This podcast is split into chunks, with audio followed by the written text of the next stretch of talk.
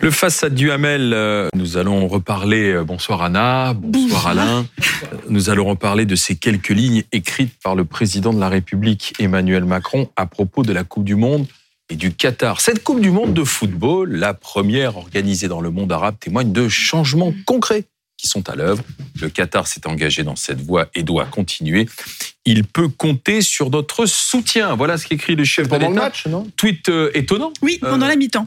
Tweet étonnant, Alain Duhamel. Bah oui, d'ailleurs, ça m'a étonné. Et, et je trouve surtout que euh, il a une approche extrêmement politique euh, du principe de non politiser le sport. Alors, c'est vrai que dans un premier temps, là, on l'a pas vu, mais euh, dans un premier temps, il commence par dire il faut respecter l'esprit du sport, etc. euh, les rapprochements entre les peuples, les valeurs communes. Bon, d'accord. Mais la suite, la suite, c'est un encouragement en direction du Qatar pour continuer sur le chemin des réformes. Continuer sur le chemin des réformes, d'abord, les réformes en question, elles ont été extrêmement modestes. Ensuite, elles sont extrêmement tardives. Et enfin, elles sont extrêmement réversibles. Rien ne nous prouve du tout qu'une fois que le mondial sera terminé, les réformes continueront. Ça sera peut-être un retour en arrière complet. On n'en sait rien. En tout cas, ça n'est pas un pari qu'on peut faire de façon simple. Alors, pour euh, résumer ce que je pense là-dessus, il me semble que c'est beaucoup moins l'odeur du ballon que l'odeur du gaz. Autrement dit, c'est ils nous vendent beaucoup de gaz, on est bien content, on a des contrats corrects avec eux. Des armes aussi, non? Ils Oui, achètent oui, des armes, oui, oui, mais enfin, le gaz, c'est très important. hein. Pourvu que ça dure.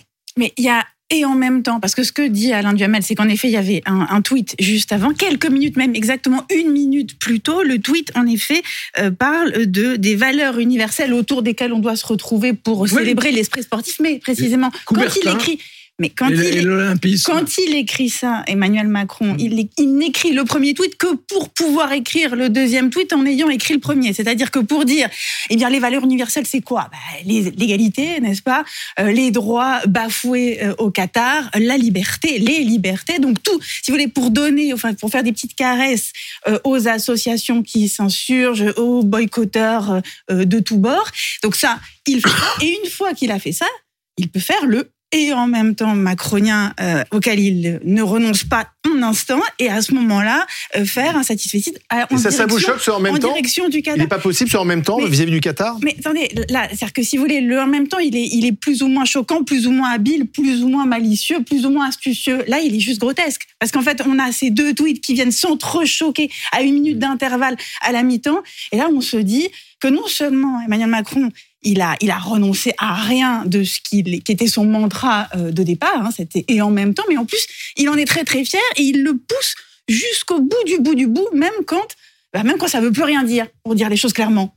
Bon, alors, il y a, il y a deux noms. Je ne dis pas, je dirais pas grotesque. Vous n'employez pas des mots comme ça, vous, cher Non, Alain, non, n'est-ce pas bah Non, non, j'ai- C'est pas votre genre. Non, c'est-à-dire que moi, j'essaye toujours, je ne sais pas si j'y arrive, hein, mais j'essaye toujours d'utiliser le mot précis pour caractériser quelque Oh, chose. bah, je vous remercie. D'autres, préfèrent les images éclatantes. Alors, quel serait le mot et- précis, cher Alain Duhamel Dites-nous. Eh bien, euh, je pense que euh, il y a d'abord euh, chez lui un, un phénomène qu'on connaît, mais qu'on ne définit pas tellement souvent, qui est qu'il fa- fait partie des gens, Emmanuel Macron, qui sont amoureux de leur propre intelligence. Et donc, euh, il, il a des façons de raisonner qui sont brillantes, Et qui il en lui est très, sont- très qui fier. lui sont très personnelles et dont il est très fier. Mm. Alors, je pense qu'il y a ce- cette dimension-là. Ensuite, C'est un homme qui s'aime bien, c'est ça? Non, qui, qui- son intelligence. Bon, ensuite, il y a le fait que c'est un homme de théâtre.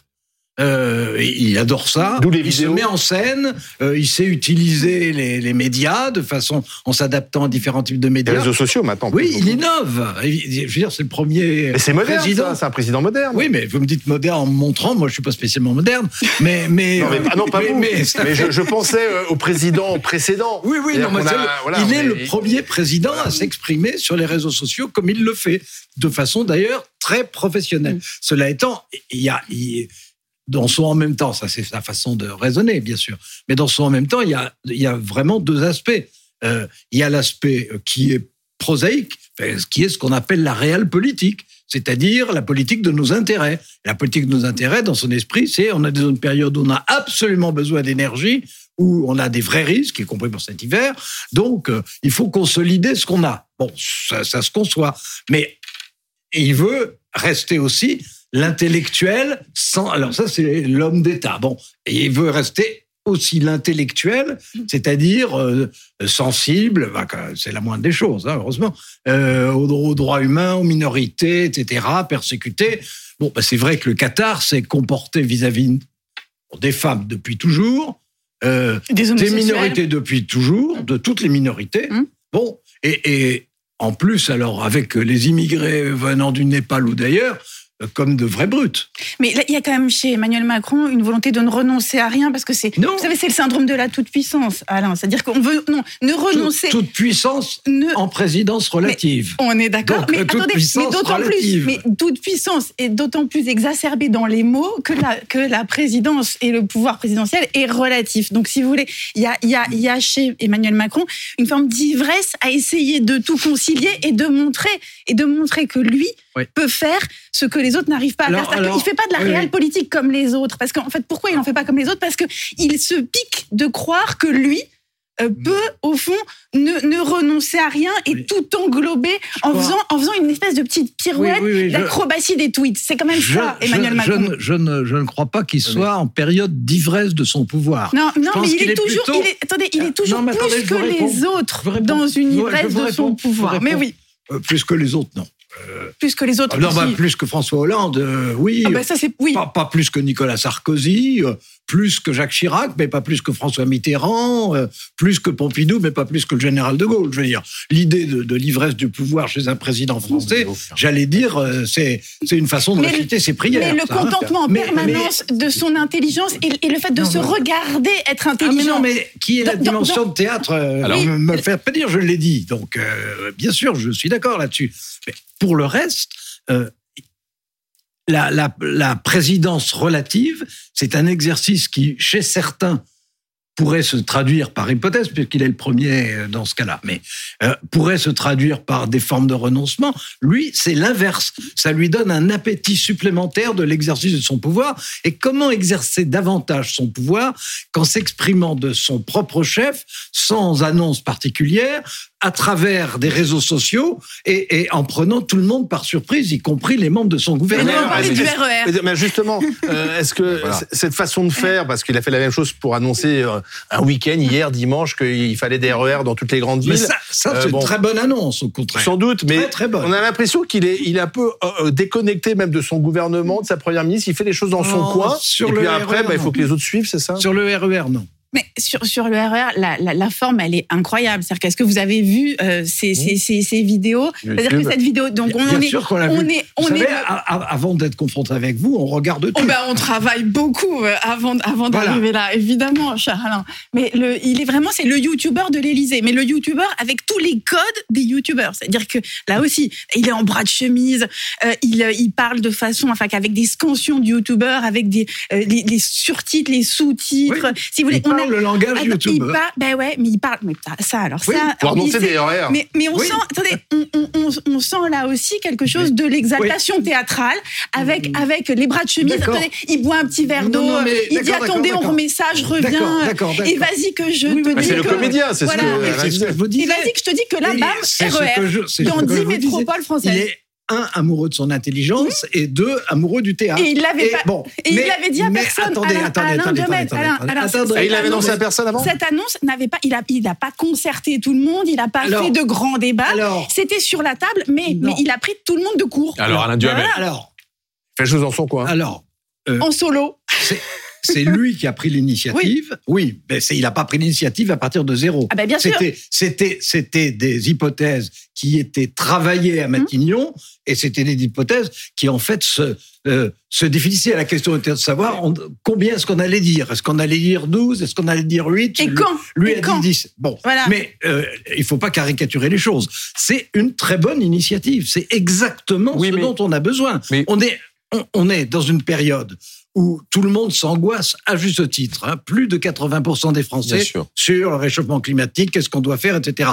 Ça, c'est typiquement. Ça va calmer les angoisses. Ça, c'est typiquement un projet qui est un projet à long terme, mais les projets sérieux de fond, à long terme, bah, euh, si ça doit prendre 15 ans, ça prend 15 ans. Encore faut-il commencer. Et, Et trouver l'argent. et en tout cas, et, en- et bien sûr, Oui, trouver mais- les financements. Bon, Il y a, il y a des, des méthodes hein, aussi pour ça. Sur 15 ans, c'est plus facile que si c'était pour l'année prochaine.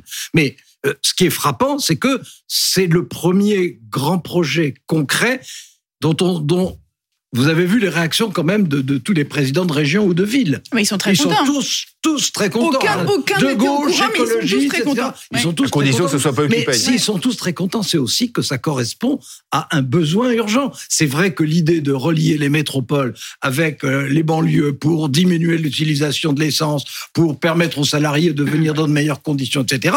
C'est, euh, faut, faut pas dire que ça n'est pas une demande, c'est une Oui, mais demande alors- réelle qui est à la fois, ce qui est rare, une demande écologique et une demande sociale, les deux. Alors, mais Alors là, il n'y a pas tellement de, il y a pas tellement d'exemples. hein. Ah sur- est-ce que, ça ne perd pas quand même un peu les, les Français en chemin Hum. C'est-à-dire qu'entre l'Ukraine, euh, demain les États-Unis, j'annonce des RER, en même temps je dis qu'il faut pas politiser la Coupe du Monde, et puis je tweete sur le Qatar, on se demande si on a affaire au ministre des Sports, au ministre des Transports, Mais à, Indira, à- à Indira Gandhi, à un YouTuber, On a- euh, on vous a- voyez, on a, on on a a affaire affaire à un on a- futur Mahatma Gandhi, pardon, on, a affaire à un président français, c'est-à-dire parmi les pays démocratiques, celui qui, proportionnellement à ce que représente la France, évidemment, est celui qui dispose le plus de pouvoir. Et même en période de majorité relative, eh ben, le pouvoir, c'est lui, les initiatives, c'est lui, euh, les initiatives solitaires, c'est lui, oui. Mais bien sûr. Mais euh, je veux dire, le tout est de savoir si ce qu'il annonce est bien ou pas. Quand il s'agit de des RER, Et si ça je se trouve ça aussi. très bien. Quand il s'agit du Qatar, bon, je vais pas me répéter, mais euh, mais c'est plus critiquable. il jongle avec toutes les balles, Emmanuel Macron. Mais de ce point de vue-là, il a, enfin, je veux dire, il a raison et son pouvoir, son pouvoir, le lui, jongleur. le, le- le lui permet. On a clairement un président jongleur. Mais ce qui est frappant, c'est que bien sûr que sur le fond, personne va dire c'est abominable euh, de euh, de lancer euh, 10 RER Ah non, dans non, les il y a métropoles. des applaudissements, c'est assez rare. Voilà, donc les, Enfin, les, les, plus, les- euh, attendez, le les applaudissements, les, Ah, c'est un projet important. ça. les applaudissements sont, sont assez, sont, assez unanimement partagés. Mais, mais ce qu'il faut, ce qu'il faut voir, c'est que, si vous voulez, là-dessus, il a, il a, il- ce qu'espèrent les présidents de région, eh bien, c'est que l'État va payer. Enfin, c'est la part de, c'est, Oui, que la ça. part de l'État va être plus importante que ce que ne serait normalement euh, la, Ce- la- cette part-là, dans la mesure où, Oui. on le sait, cette compétence, la compétence des transports Oui, appartient aux régions. Donc là, Oui. qu'est-ce qui se joue? On a, si vous voulez, la gourmandise de tous les présidents de région qui se disent ah ben youpi, Chouette, le, le président de la République s'empare de ce sujet que nous, présidents de région, nous portons depuis un an, deux ans, X années, Et souvent et, en vain. et souvent vainement. Et là, ça y est, euh, on va pouvoir euh, avancer de concert avec l'État, avec l'État qui euh, prendra une, Eh une ben, écoutez, proportion écoutez, pour une- majoritaire. pour, pour une fois, Ben oui. qu'il y a une mesure qui correspond aux besoins écologiques, qui correspond à une demande sociale forte, et en particulier de ceux qui habitent loin de l'endroit où ils travaillent, qui sont jusqu'à présent obligés de prendre des vieilles voitures pour y arriver, etc., et, et qui est bien accueilli, y compris par des maires écologiques ou socialistes. Vous, vous applaudissez. Eh ben, écoutez, je vais Enfin, pas au dire, même moment, on, on ne se dit pas ça chaque semaine. Oui, mais enfin, au même, hein. moment, Alain, on apprend que euh, pour euh, le métro, le RER euh, francilien, il va falloir payer beaucoup plus cher. Euh, et pourtant, Ouais, on va pas de voir se conducteur. terminera. Euh, Jean Castex aujourd'hui qui prend ses fonctions à la RATP est accueilli par un comité Oui. d'accueil de grévistes. Il y a, ça- ça- il y a un décalage non, par mais- rapport à cette annonce attendez, que vous applaudissez Attendez, sur les RER de demain. On est, on, on est dans une période où il y a l'Ukraine, où il y a l'inflation, où il y a un peu un retour du Covid, on ne sait pas comment ça tournera, et où on est dans une crise économique largement due à l'Ukraine, mais qui nous est tombée sur le nez. Bon, euh, que dans ces cas-là, il faille un peu se démultiplier et innover, c'est la moindre des choses.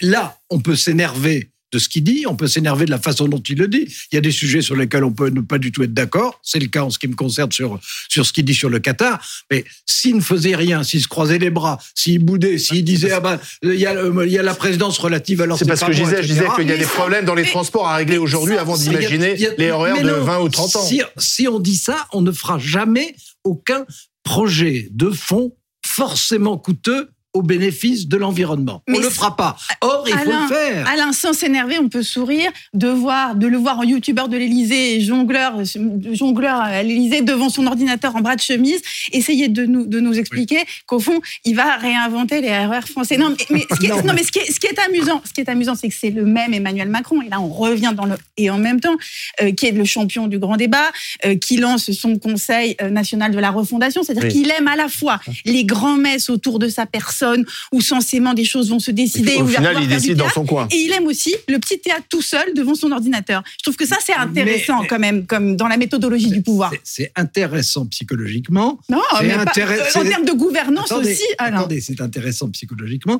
C'est intéressant sur l'esthétique du pouvoir. Bah oui. Mais sur le fond des choses, s'il ne faisait rien, on lui tomberait tous dessus. Quand il fait quelque chose, si c'est bien, il faut dire que c'est bien. Enfin, il faut dire si on trouve que c'est bien. Chacun dit ce qu'il veut. Et si ça ne l'est pas, eh ben on critique. Bon, eh ben moi je critique sur le Qatar et j'applaudis sur les RER. Merci Anna Cabana, Alain Duhamel.